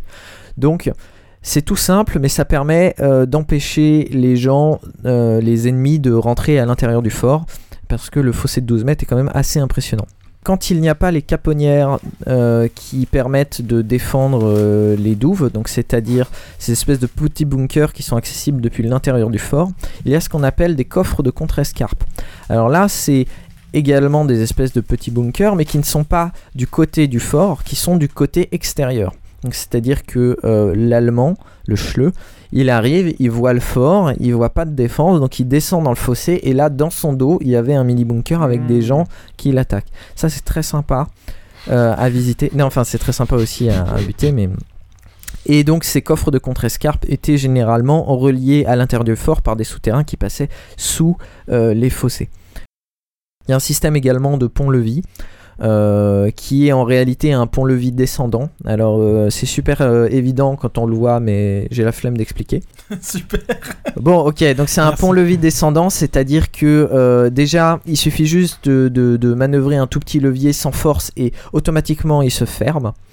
Et euh, il est fait de telle manière que en réalité il se replie vers le bas, euh, plus ou moins, ce qui fait que euh, ça va être beaucoup plus rapide euh, que si c'était vers le haut où il faut euh, maniveler, maniveler, Donc en gros, il tombe en fait. Il tombe plus ou moins. euh, Ouais, euh, il tombe en reculant. C'est, il a un mouvement comme ça. Tuc. Alors euh, c'est très visuel. Ah oui, d'accord. Voilà. Euh, à l'intérieur de ces forts, donc il y a la caserne. euh, et tout autour de la caserne, il y a les plateformes d'artillerie qui sont euh, les, parties intéressantes. Donc elles sont faites pour qu'il y ait plusieurs canons, qu'il n'y ait pas de tir direct contre, contre ces canons. Il y a des traverses enterrées qui permettent d'avoir du matériel pas loin, etc. Un autre point intéressant, c'est les magasins à poudre, puisqu'à l'époque on utilisait encore la poudre. Alors c'est assez rigolo parce que ces magasins, pour avoir de la lumière, euh, avaient des énormes vitres blindées vers l'extérieur. Et à l'extérieur, on mettait euh, des chandelles ou, ou des lanternes. Mais donc, euh, jamais le feu ne pouvait aller à l'intérieur. Donc, ils avaient bien prévu le truc pour pas avoir des, des, des gros soucis. Voilà. Pas con. Ouais, pas con. Et puis, évidemment, tout ce qui Surtout était. pour des euh, militaires. Oui, tout ce qui était cantine, etc. Euh, plus tard, euh, avec les progrès euh, de la destruction, certains forts vont être un peu bétonnés et puis euh, il va y avoir des tourelles à la place, des canons, notamment la tourelle Mougin qui est assez impressionnante si vous avez l'occasion d'en voir une. Donc au final, ces forts qui sont donc militairement très intéressants, on connaît beaucoup le système Vauban, mais ceux-là sont vraiment très sympas à visiter. Euh, ils servent peu déjà parce que euh, les Allemands reviennent pas tout de suite. Après 1870, ils reviennent pas. Ils reviennent seulement en, en- en 1914. Alors, on, peut considérer qu'ils ont servi à rien. Maintenant, il y a beaucoup d'historiens qui considèrent que euh, en 14-18, quand les Allemands ont commencé à bien nous rentrer dedans au début de la guerre, avant la, partie des tranchées, euh, ils ont marqué un moment d'arrêt pour faire venir euh, euh, des canons lourds de l'intérieur de, chez eux. Et c'est ce petit moment de répit qui nous a permis de nous ressaisir, notamment avec l'épisode des taxis de la Marne. Et donc de remonter jusqu'en Alsace-Lorraine, là où on s'est arrêté pendant deux bonnes années pour se faire la guerre à coups de tranchée. Donc ils n'ont pas servi littéralement, à part euh, ceux à Verdun, mais mine de rien, ils ont pu, euh, on peut considérer que c'est eux qui ont fait suffisamment peur aux Allemands pour euh, nous laisser la semaine qui nous a permis de nous refaire. Ensuite, en 39-45, ils ont été occupés souvent par les Allemands qui, en tant que dépôt de munitions, qui régulièrement ont fait péter les dépôts de munitions en partant, ce qui fait que beaucoup de ces forts aujourd'hui n'ont plus leur caserne. Alors plus tard, ces forts après, euh, 45, euh, 45 ont été utilisés différemment. Euh, beaucoup, enfin on va dire un tiers sont utilisés par l'armée ou la gendarmerie encore aujourd'hui. Tout le reste a souvent été utilisé par des organismes de recherche. Euh, par exemple, euh, celui de Vaujour ou celui de Valentin, de Valenton ont été utilisés par le CEA. À Saclay, euh, c'est le centre d'essai propulseurs. À Palaiso, c'est l'ONERA qui a complètement c'est une question d'isolation, une question de taille de locaux pas chers. Bah, tous ces de- gens-là, c'est des, des organismes qui descendent de l'armée à la base, ou plus ou moins, ou en tout cas du gouvernement. Donc c'était des locaux qui servaient pas nécessairement, donc ça pouvait être utile. Notamment à vos jours, ils se sont servis des fossés. Euh, J'ai peut-être dit douves, mais c'est très mal de dire douves, c'est pas des douves. hein. Euh, ils, se servent, ils se servaient des fossés pour faire des. c'est pas grave. ça me rassure. Euh, pour faire des, des, des explosions euh, de- d'obus en uranium appauvri, euh, donc en, en- en air libre, comme j'ai parlé dans le numéro 1. Euh, et notamment Thomson CSF a utilisé le fort de Buc, ça c'est assez connu. Euh, le CNRS dans le bois de Verrières. euh. L'ONF aussi gère pas mal de ses forts aujourd'hui. Euh, donc au Ouais, fort du ouais, trou de l'enfer à au fort du trou de l'enfer à l'ouest de Paris, euh, l'ONF élève des faisans pour les chasses présidentielles. Et puis euh, au fort de Daumont, il loue ça euh, à des organismes euh, privés, enfin plus ou moins des pompiers qui, ruinent leur fort en foutant le feu aux caponnières pour des exercices. Parfois, ils ont été cédés aux communes plus tard, c'est assez aléatoire, et les communes souvent n'ont pas su quoi en faire, donc beaucoup de ces forts se sont retrouvés abandonnés, soit par l'armée, soit par les communes, soit par les organismes.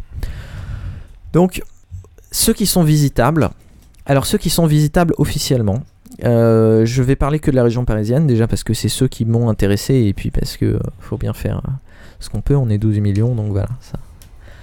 Donc Cormeil en Parisie, donc au nord-nord-ouest de Paris, si je dis pas de bêtises. C'est un fort, celui-là je l'ai pas fait, il est assez joli, il lui reste sa, caserne, qui est, le- l'extérieur est vraiment beau. Euh, et celui de Sucy-en-Brie, donc là euh, à l'opposé au sud-est de Paris. Le fort de Sucy-en-Brie est vraiment superbe. Alors malheureusement la caserne a sauté. Euh, mais pour tout ce qui est défense autour de, de l'entrée du fort, les caponnières, etc., voire même les plateformes d'artillerie, c'est encore tout à fait... ça a été restauré, c'est vraiment génial à voir, c'est vraiment très sympa. Pour tout ça, il y a des visites gratuites ou gratuites, je sais plus. Euh, je crois que c'est gratuit. Le premier dimanche de chaque mois à 15h, c'est sans rendez-vous. Ça vaut vraiment le coup. Euh, ensuite, il y a un exemple de, batterie, donc petit fort qui a été restauré, pas pour la visite, mais euh, pour euh, utiliser euh, pour les associations par la ville. Donc c'est à Guyancourt, c'est la batterie de Bouvier. Si vous passez autour de Guyancourt, allez la voir, au moins d'extérieur. Je sais pas si elle visite, mais ce qu'ils en ont fait, c'est assez superbe. Donc ça sert, je crois, d'école de musique, plus ou moins. Enfin, c'est assez chouette. Et après, il y a quatre projets dont je vais parler qui sont plus ou moins incertains. Euh, notamment celle qui est la, plus euh, la mieux restaurée pour l'instant où le projet le plus avancé c'est la batterie de la pointe à Palaiso Euh, c'est vraiment une petite batterie qui est superbe. Il y a justement un système de coffre en contre-escarpe donc accessible par un souterrain. Il est visitable aux journées des patrimoines. Allez-y c'est vraiment un des deux plus beaux que j'ai vus Enfin, celui-ci est beau, mais il a été restauré. Celui-là, il est en cours de restauration, mais c'est vraiment le plus beau euh, si, on prend pas en compte la restauration. Euh, et donc, ils sont en train d'essayer, les gens de, de Palaiso, une association de Palaiso, de le restaurer petit à petit. Euh, pour en faire euh, plus ou moins un projet associatif, social, etc. C'est vraiment un projet intéressant. Euh, ils ont besoin d'argent, donc plutôt que de nous donner de la thune à nous, enfin, n'hésitez pas à nous donner de la thune à nous. Je mettrai dans les liens et références un, lien pour pouvoir adhérer à leur association. C'est vraiment un petit bijou. Donc aidez-les ou au moins allez voir aux Journées des patrimoines ce- ce- cette petite batterie qui est très sympa. On mettra les liens sur le blog de FreePod, de Basingcast. Euh, ensuite, il y a euh, le fort de Villiers qui euh, était utilisé par euh, des associations, mais euh, le maire a essayé, a, a fermé le, le fort pour essayer euh, de revendre à des promoteurs. Donc là, les gens de Villiers-sur-Marne sont en train de, de- sont en bras de fer avec la mairie. Ils ont marqué des points, donc ils ont plus ou moins fait, enfin ils ont fait modifier le, le plan local d'urbanisme pour empêcher le maire de, de faire des conneries avec. Alors donc le fort est fermé maintenant. euh, après, s'il y a des gens qui arrivent à rentrer dedans, ça c'est une autre histoire. Il est assez joli à visiter. Il y a, il y a quelques trucs sympas. Euh, mais surtout, euh, le plus beau des forts, malheureusement complètement à l'abandon, c'est le fort du Haut-Buc, donc à Buc, au sud-ouest de Paris. Un fort, qui- est immense. Euh, là aussi, des associations ont essayé de, faire revivre le fort, mais ça a été complètement abandonné. La mairie a tout fait planter. Celui-là, là encore, si, si- il n'est pas visitable, mais s'il y a des petits malins, trois petits points. Il est superbe. La, bon, la caserne est encore complète. Elle est belle, mais alors si vous allez vous perdre dans les souterrains, euh, c'est euh, plusieurs demi-heures de, marche euh, dans le noir et d'un coup vous arrivez, vous êtes dans une pièce de trois étages souterraines sans, accès extérieur. Vraiment, le fort du Haut-Buc est vraiment superbe. Je préfère quand même la batterie de la pointe qui est euh, plus petite, plus condensée, mais le fort du Haut-Buc est très sympa. Et puis, euh, bon, évidemment, euh, il y a le CEA de vos jours qui reste inaccessible, mais qui était sympa pour d'autres raisons. Je vous invite à écouter l'épisode numéro 1 qui était consacré à ça notamment. Voilà, donc, bah. Encore de l'urbex alors Éventuellement, pas nécessairement, vous pouvez les visiter normalement, mais que ce soit en urbex ou en normal, euh, ça vaut le coup. La batterie de la pointe, allez pas les faire chier en urbex, euh, ils ont assez de problèmes de gens qui euh, essayent de leur voler du matériel, allez les voir euh, à la journée du patrimoine. Mais vraiment, c'est une partie de, l'histoire française qui est, peu connue et euh, qui est pourtant très intéressante. Donc euh, voilà, bah, j'espère que j'aurai réussi à vous intéresser à ce point. Mais juste, euh, petite question, est-ce qu'il en... est en reste en province en fait? Parce que... Oui, oui, il y en a beaucoup. Euh, là, j'ai parlé que des forts d'Île-de-France parce que c'est ceux que je connais. Euh, mais il y en a partout en France. Euh, il y en a certains qui sont ouverts au public. Euh, il me semble qu'il y en a un dans les Pyrénées qui était assez superbe. J'avais vu les photos qui maintenant a été euh, sécurisé et ouvert au public. C'est pas celui qui avait servi de prison à Pétain? Pas que je sache. Ah bah bravo, après tu nous critiques la culture. Ah, moi je préférais Pierre Laval, je trouvais qu'il avait plus de couilles. Oui, je crois qu'ils y étaient tous les deux. oh putain, En même temps. ça a dû être, euh, ça a dû être électrique. Euh, non, je, je sais pas exactement, je sais qu'il y en a partout sur le territoire, euh, mais voilà, je connais que ceux autour de Paris. Et ça vaut vraiment le coup. Là aussi, je mettrai des liens toujours sur le site basingcast.com. Ok, merci. On mettra des liens, puis sûrement des petites photos aussi pour, être, un- pour illustrer ça un petit peu. Et euh, on est à la bourre, donc on va passer à la rubrique culture. Et maintenant, c'est l'heure de surfer sur Internet, une petite balade qui va nous faire rencontrer cette semaine des téléspectateurs vraiment passionnés. Ils sont tous des fans, vous allez le voir, des séries télévisées. Ils sont de plus en plus nombreux. Et Jean-Jacques Perrault a observé qu'ils se livraient à un véritable culte. Le mot n'est pas trop fort. Démonstration.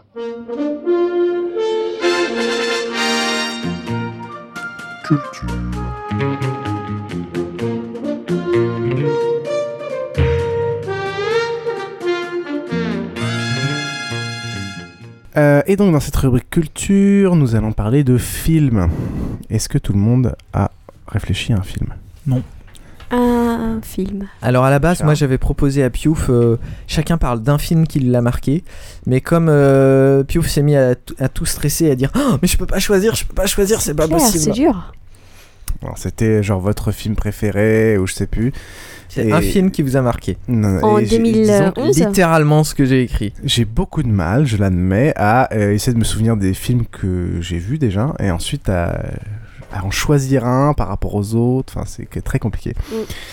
Euh, donc, j'ai essayé juste de me rappeler un des films que j'avais bien aimé cette année. Euh, donc, euh, Micha, oui? Euh, oui. Moi, 2000 oui. 2011. On Moi, j'ai de- quelques... N'importe quand. N'importe quand. Ah oui. Une petite idée d'un truc dont tu veux on, parler va, on va en trouver un. C'est clair. Alors, on va qu'à commencer euh, par euh, Mich? Un- Micha, Micha. Et tu te rappelles ce que t'as dit On est bientôt à 100 commentaires sur un article. Et tu te rappelles Non. ce que t'avais dit que tu Non. faisais Mais tes 100 moi, j'ai commentaires rien sur dit. Facebook. Je, je veux préciser que moi, j'ai rien dit. J'ai rien proposé. Et c'est quoi le défi Euh, à 100 commentaires Parce que moi je suis pas c'était pas, c'était, c'était c'était à 1000, euh, c'était 1000 1000 likes, likes. sur C'était Facebook. qu'est-ce qui se 1100. Bah, elle avait aussi dit en étant me bourrée. montre ses seins. Mais, Ah, mais à 100 n'importe quoi. commentaires. Me montre à Oui, moi. bien sûr. Bien sûr. Mais non, c'est sur le live. On met la vidéo exprès. Bon, les enfants, on est grave à la bourre.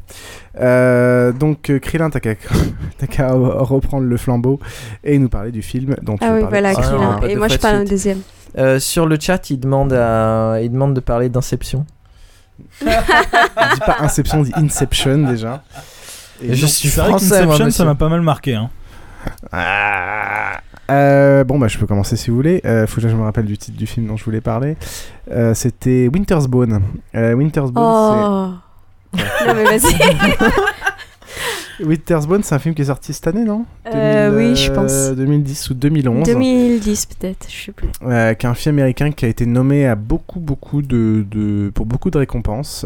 C'est l'histoire d'une jeune fille et de ses frères et sœurs euh, qui un jour sont et sa mère et sa mère est hum, Alzheimer, je crois, et euh, leur père disparaît. Euh, ils sont au fin fond des États-Unis. Leur père disparaît et euh, ils ont en gros le- le- la, jeune fille, micro. la jeune fille qui est l'héroïne euh, doit absolument essayer réussir à retrouver son père euh, pour éviter d'être exproprié, etc. Hein. Donc une histoire, un scénario pas forcément accrocheur comme ça. Mais ce qui est très intéressant dans le film, c'est que c'est le l'ambiance et la façon dont ça se passe, ça me fait, ça fait beaucoup penser à la série, ça s'appelle comment déjà la série Trollin euh, qui se passe au fin fond des US avec notre cher euh, Justified. Justified, voilà, c'est exactement beaucoup de ça. Tu vois, la, la, la grosse nana dans Justified, la, celle qui, qui distille son alcool elle-même et qui est, qui est la mama locale, ah, c'est que ça. C'est-à-dire que c'est que du fin fond des Amériques euh, bien profondes, du, du, du- du- je sais pas quelle région. Ça aussi, c'était un titre dans le catalogue Ma- Marc Dorcel. Des, des, paysages assez ouf, des, gueules euh, un peu partout assez sympas. Et donc c'est l'histoire de cette petite fille qui, euh, qui est... euh, qui est bien costaud et qui va essayer de naviguer un peu dans tout cette, ce marasme pour essayer de retrouver son, son père. Et ça s'appelle Winter's Bone. Et c'est très bien. Euh, je voulais dire que c'est, je suis d'accord, c'était très très bien. Euh, C'est, c'est un film, un film indépendant américain qui, enfin ça change quoi, un film américain euh, qui est pas blockbuster, mais il n'y a pas que ça. Ça me rappelle aussi, c'est un film d'ambiance qui me rappelle le film d'un Français là qui a fait un film dans Nouvelle, sur euh, Nouvelle-Orléans. Comment il s'appelle? Tu te souviens le film Il y en a beaucoup. Non non récent. Ah, bon bref. Bon, en je tout sais cas, on plus nous dit qu'en plus, ça fait un petit budget, 2 millions un d'euros. film, donc, euh, oui, d'ambiance où tu- il joue plus sur euh, l'endroit. euh, Pas de trémé. Non, pas très, mais bon, bon, bref. euh, Très préparé. Ouais, bon, c'est très bien, voilà. Ouais, Il y a deux trois scènes un peu violentes. Avec des un peu très bons acteurs, ouais. Euh, mais, mais ça a même plu à Micha, donc euh, voilà. Winter's Bone, on vous le conseille. Ça, ça me rappelle euh, d'autres films que j'ai vus. Et malheureusement, je me rappelle plus du titre, je pourrais le retrouver. Euh, mais puisque tu parles d'Amérique profonde, euh, il y a les très bons. Il est repassé il y a pas longtemps, Brokeback Mountain, qui finalement est tout copié sur, euh, sur la route de Madison. Sauf que sur la route de Madison est hétéro. Euh, les deux films sont bons et. non, mais sinon, c'est la même histoire, hein, quasiment. Ouais, ça change pas mal de choses quand même. oui. Je te montrerai. Donc euh, les, les deux sont, sont assez sympas et montrent aussi une Amérique euh, qu'on voit pas souvent dans les films de... euh, Merde, le mec qui a fait... euh, on est, Oh la on a que des trous. Le mec qui a fait quoi Parce que le mec qui a euh, fait le ça- truc, euh, Monsieur Explosion là. Ah, Michael Bay Voilà, ça change un peu des films de Michael Bay. Ah, dans, non, euh, Vas-y, vas-y, est encore en vas-y, train de vas-y. non, chercher mais il y a le mot brume dans, dans le film du français. euh, Quai des Brumes, euh, non, mais oui. euh, Quai des Brumes. c'est avec, le- avec, le- avec le vieil acteur américain qui jouait dans oui, Fugitif. dans la nuit brume, non, c'est dans, pas ça dans Fugitif, dans. Vas-y que je t'éclate la dans chatte. Black, euh, dans. Ouais, Tommy Lee Jones. Tommy Lee Jones. Trois enterrements? Non, Brume, Brume.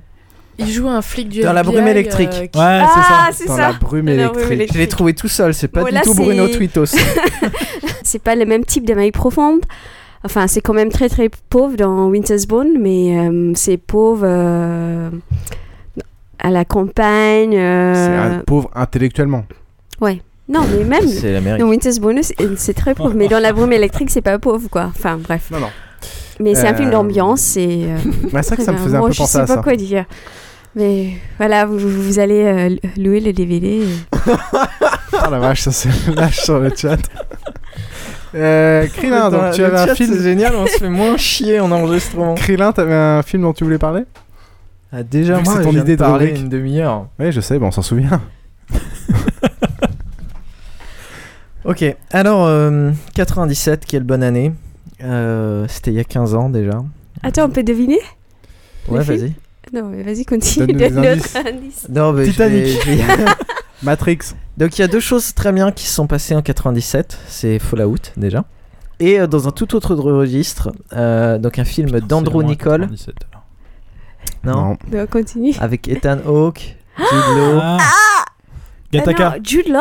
Oui. Bienvenue à Gataka. Exactement. Ah, bienvenue à Gataka. Donc bienvenue à Gataka ou Gataka en anglais. Mm. Et moi, j'ai pas besoin du chat pour trouver la réponse. Ouah, ouah, ouah. Oh, il y en a un qui dit Matrix quoi, la loose. Non, mais il l'avait dit avant. C'était au tout début. Ah d'accord. Euh, donc Andrew Nicole, euh, c'est euh, celui qui a écrit le scénario du Truman Show, qui l'a vendu et grâce à l'argent, il a pu réaliser euh, Bienvenue à Gattaca. Euh, c'est lui également qui a fait Lord of War euh, connu, qui a aussi fait Simone qui n'est pas connu euh, parce que c'est nul. Euh, et là, euh, je viens d'apprendre qu'il est en train de sortir un autre film euh, avec Justin Timberlake, bleh. mais euh, qui doit s'appeler euh, Time Out ou un truc comme ça. Ça fait, ça fait beaucoup penser euh, d'ailleurs à Gataka. euh, Et il paraît qu'il est pas mal. bah, j'espère, j'espère Justin ou beaucoup. le film Bah, euh, les deux, Les en deux, fait. quoi. Que, le film est pas mal et que Ah, étrangement mais j'ai vu la bande-annonce Timberlake cinq fois. est pas mal aussi. Ah oui, j'ai vu la bande-annonce 5 Tu sais, fois de c'est ce truc-là. c'est- Ça c'est a l'air pas un mal. futur où l'argent n'existe plus. Ah, bah C'est le temps, c'est le temps que tu vends, tout à Ouais. fait. Donc voilà, donc Andrew Nicole, j'ai beaucoup d'espoir dans Time Out justement parce que Andrew Nicole a fait le film qui a longtemps été mon film préféré à l'époque où j'étais assez jeune pour que ça ait euh, une signification.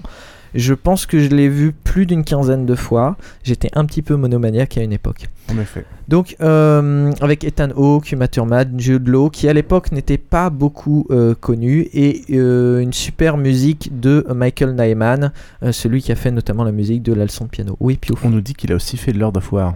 Oui, c'est ce que je l'ai dit. Ah, d'accord. Euh, donc l'histoire de Gataka, c'est euh, dans un futur proche. La génétique n'a plus de secret et donc même s'il y a encore des gens qui se risquent à faire leur gamin naturellement, euh, la plupart ils donnent, ils donnent leur gamète à un laboratoire qui y modifie ce qu'ils veulent pour que le gamin soit plus beau, plus intelligent, vive plus longtemps, plus efficace et compagnie, et qu'il ait plus pas besoin d'enlarge euh, leur pénis plus tard. Euh, les gamètes sont améliorées et puis ensuite on fait euh, le bébé euh, et puis voilà donc ça fait une société d'hommes parfaits. Donc tous les, hum, tous les gens qui sont nés de manière naturelle au final se retrouvent discriminés même si c'est interdit. Mais évidemment quand tu as quelqu'un qui est juste normal et que tu as quelqu'un qui est né entre guillemets parfait, euh, tu vas plutôt embaucher quelqu'un de parfait. Donc, euh, tiens, j'aurais pu noter le, nom des personnages et j'ai oublié. Alors, je vais faire semblant. Je vais dire donc Ethan Hawke. Lui, il est né normalement et son rêve c'est de voyager vers les étoiles. Problème, euh, il a des lunettes, ce qui est déjà la preuve que c'est une pauvre merde et probablement un problème cardiaque. Je sais pas du tout ce que ça va donner au montage, mais si les raccords voix sautent tout le temps, vous saurez que c'est parce que on a eu des problèmes tout du long. Donc pour ça, il va, euh, il va prendre contact avec un mec plus ou moins du marché noir, qui euh, et donc il va s'associer avec un mec parfait entre guillemets, sauf qu'il est en fauteuil roulant, c'est Jude Law. Et euh, donc Jude Law va lui prêter des euh, sa peau, son sang et compagnie pour qu'il puisse se faire passer, pour que Ethan Hawke puisse se faire passer pour lui et se faire embaucher donc chez les chez les spationautes. J'ai une question un peu con. Ouais. Je, je me souviens, j'ai pas vu Gataka en entier. Mais pourquoi euh, Law il est en fauteuil roulant s'il est parfait? Euh, Un parce accident que de voiture, je crois. un accident en tout cas. euh, donc voilà. euh, euh, bon. Et donc tout, tout, tout ce film, ça va être l'histoire donc de Ethan qui va euh, e- essayer d'arriver à, se faire envoyer dans cette mission, euh, tout en euh, tout en déjouant les contrôles de sécurité, sachant qu'il y a un souci. Il y a un meurtre sur son lieu de travail, ce qui fait que les flics arrivent et commencent à soupçonner tout le monde. Donc là où il était relativement peinard pour se faire passer pour un autre, là il va y avoir beaucoup plus de contrôle, etc.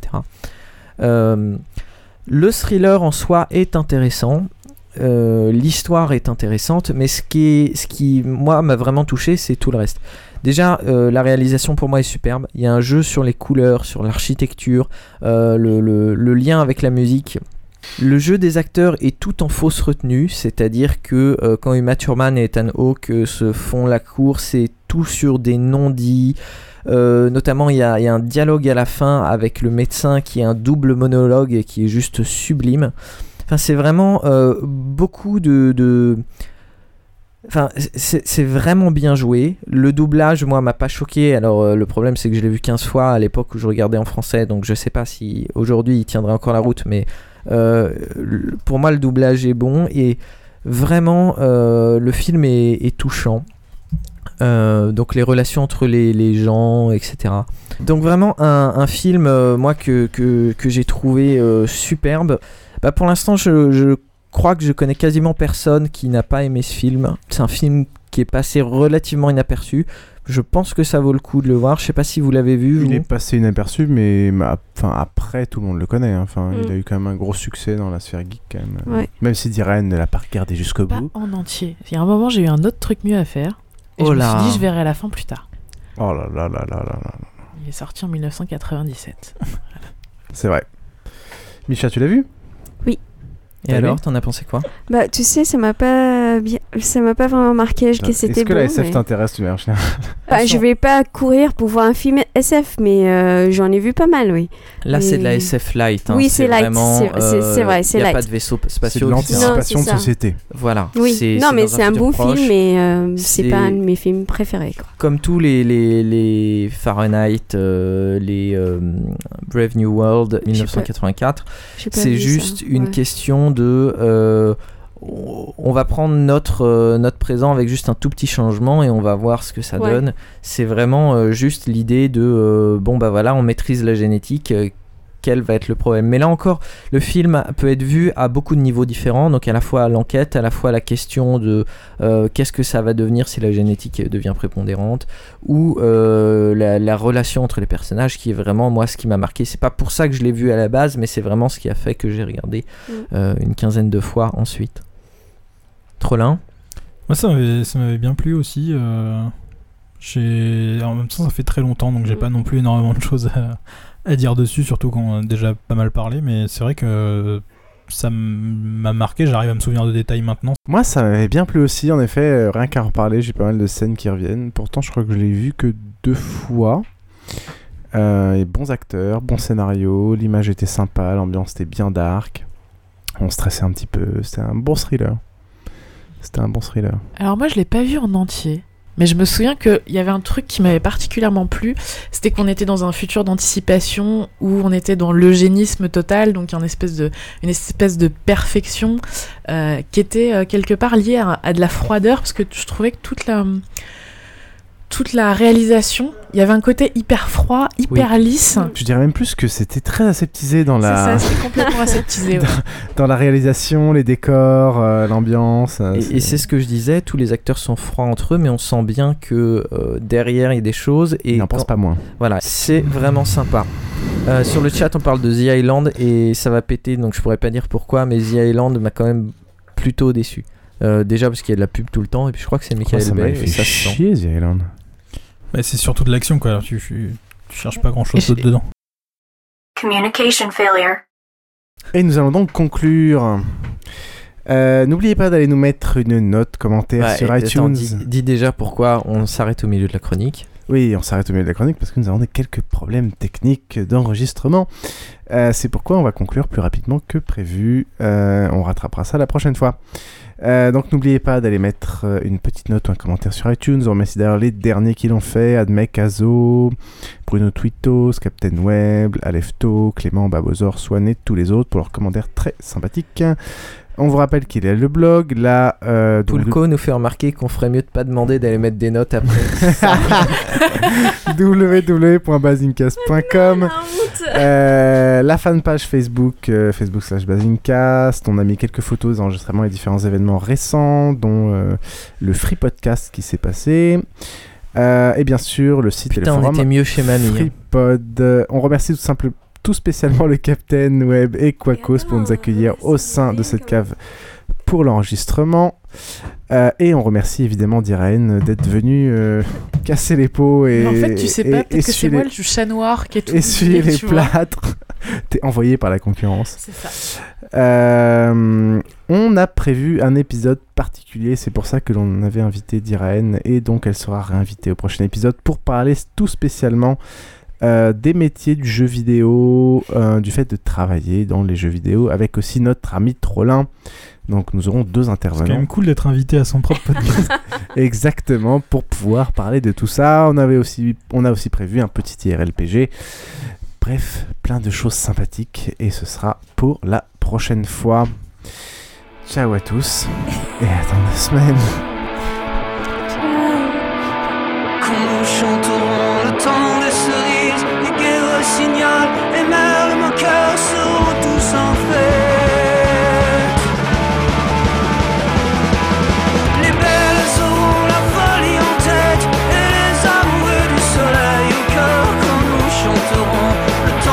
Temps des